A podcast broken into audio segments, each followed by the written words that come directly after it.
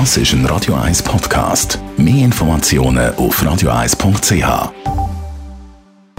Radio 1 Hautnöch. In Zusammenarbeit mit der Dermatologie Klinik Zürich dermatologie-klinik.ch.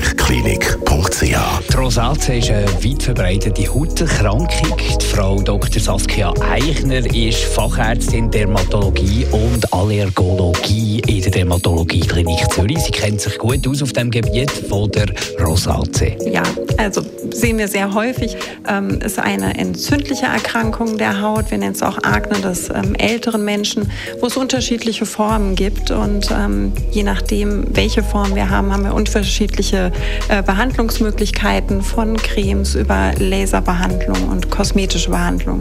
Die Erkrankung zeigt sich durch äh, flächige Rötungen oder Entzündungen. Wieso gibt es das überhaupt?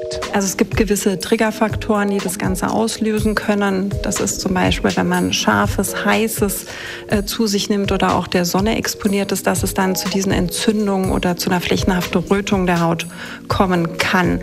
Ähm, woher das kommt, ist eigentlich auch noch nicht ganz geklärt. Es betrifft hauptsächlich Menschen um das 30. Lebensjahr und verstärkt aber dann nochmal im 40., 50. Lebensjahr. Und für Laie ist es gar nicht so einfach zu erkennen, ob die Hautprobleme tatsächlich Rosacea sind.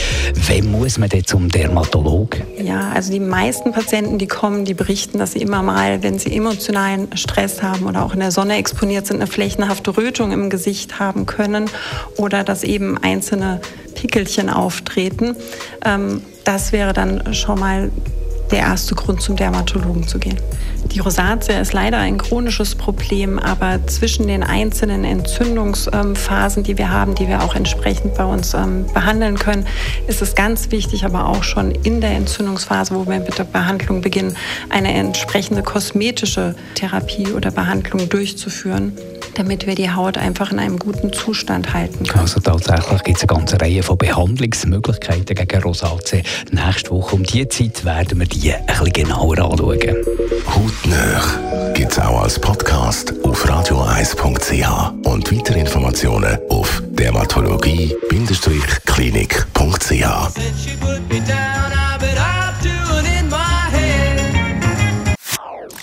Das ist ein Radio 1 Podcast. Mehr Informationen auf radioeis.ch.